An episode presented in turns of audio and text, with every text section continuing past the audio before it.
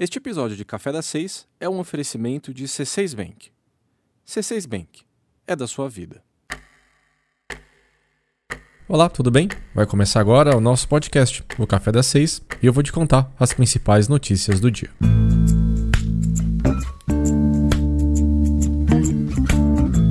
A cidade de São Paulo dará mais um passo na reabertura dos estabelecimentos comerciais.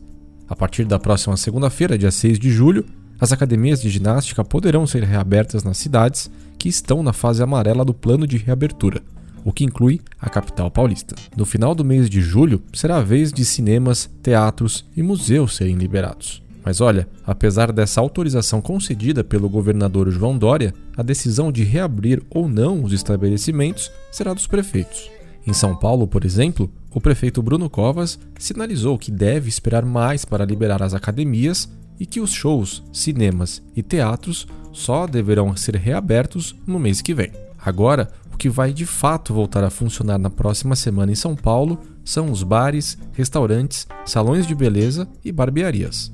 Eu contei aqui que esses setores eles estavam autorizados a reabrir desde segunda-feira passada, mas a cidade de São Paulo preferiu esperar uma semana para liberar o funcionamento de fato. A justificativa da prefeitura era aguardar os indicadores de coronavírus para garantir que a capital continuaria na fase amarela do plano de reabertura.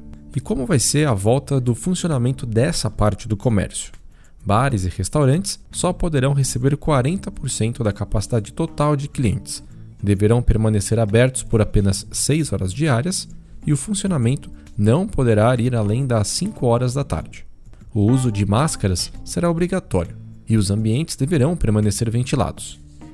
Os salões de beleza também deverão cumprir as mesmas regras, além, claro, de reforçar a higiene dos ambientes. Já a partir da semana que vem, os shoppings e o comércio de rua poderão estender um pouco mais o horário de funcionamento, ficando abertos por 6 horas por dia.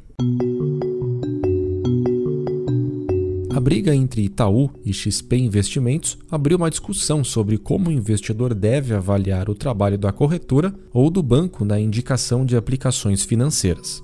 Na prática, a questão que está no centro da briga é a forma de remuneração dos assessores de investimento e também dos gerentes bancários. De um lado, os grandes bancos determinam que os seus gerentes vendam determinados produtos financeiros como uma forma de cumprir metas. Do outro, as corretoras utilizam agentes autônomos que muitas vezes olham muito mais para a comissão paga, chamada de rebate, do que o interesse do cliente. E no meio do caminho fica o investidor, que por causa da taxa de juros cada vez mais baixa, não tem escolha a não ser diversificar os seus investimentos para além da renda fixa conservadora, ou seja, tomar mais risco. Só que para isso ele precisa de aconselhamento. E aí, qual a solução? O que muita gente não sabe ou prefere não falar é que há uma terceira forma de o assessor de investimento ser remunerado pelo serviço prestado. Nesse modelo de negócios, o assessor é na verdade um consultor, que é pago pelo cliente e não por bancos ou gestores de investimentos.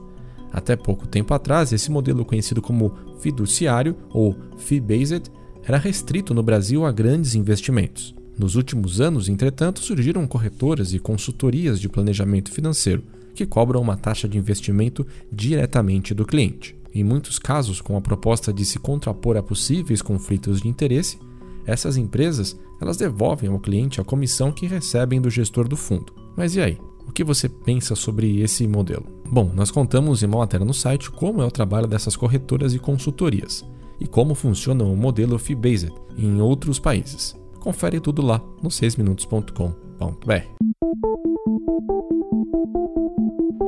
Agora vem cá, você pediu algo pelos correios e está com a entrega atrasada? Essa demora para o recebimento de encomendas já era comum antes da pandemia, mas agora só piorou. De acordo com o Procon, o número de reclamações sobre o serviço dos correios aumentou mais de 400% desde o início da pandemia. A estatal de entregas diz que tem cerca de 1 milhão e meio de encomendas em atraso, o que representa 5% do total. Em meados do mês passado, esse atraso havia chegado a 7%, ou seja, 2,2 milhões de encomendas represadas. A razão para esse atraso maior, de acordo com os Correios, é a redução no número de funcionários. Muitos trabalhadores dos centros de distribuição e até os que atuam nas ruas eles estão afastados por conta do coronavírus. Essa falta de mão de obra seria a causa principal dos atrasos. No entanto, especialistas afirmam que os Correios não se prepararam adequadamente para o aumento de demanda durante a pandemia, o que colaborou para o problema atual.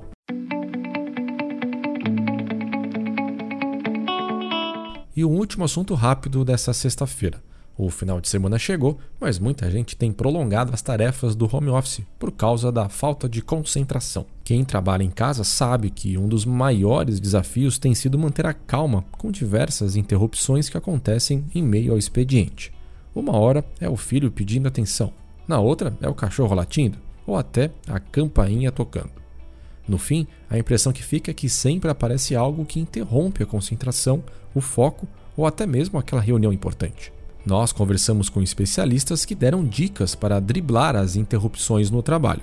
Você pode, por exemplo, conversar com os moradores da casa e estabelecer horários em que o silêncio é mais necessário. Mas é importante entender também que nem sempre tudo vai ocorrer como planejado, né? Imprevistos acontecem. E se você se preocupar com tudo que foge do controle, o foco ficará ainda mais prejudicado. Bom, para conferir todas as dicas sobre esse assunto, vale a pena dar uma olhadinha na matéria completa lá no nosso site. Bem, então esses foram os principais destaques de hoje. Tenham todos um ótimo final de semana e eu volto segunda-feira. Tchau. Já pensou ter uma relação mais saudável com seu dinheiro? Já pensou um cartão com pontos que não inspiram? E já imaginou ter só o que você precisa sem entrelinhas, nem pagar pelo que não usa? Já pensou se tivesse um banco que fosse exatamente do jeito que você quer? A gente pensou.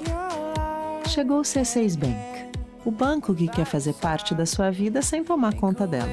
Baixe o app e abra seu banco. C6 Bank é da sua vida.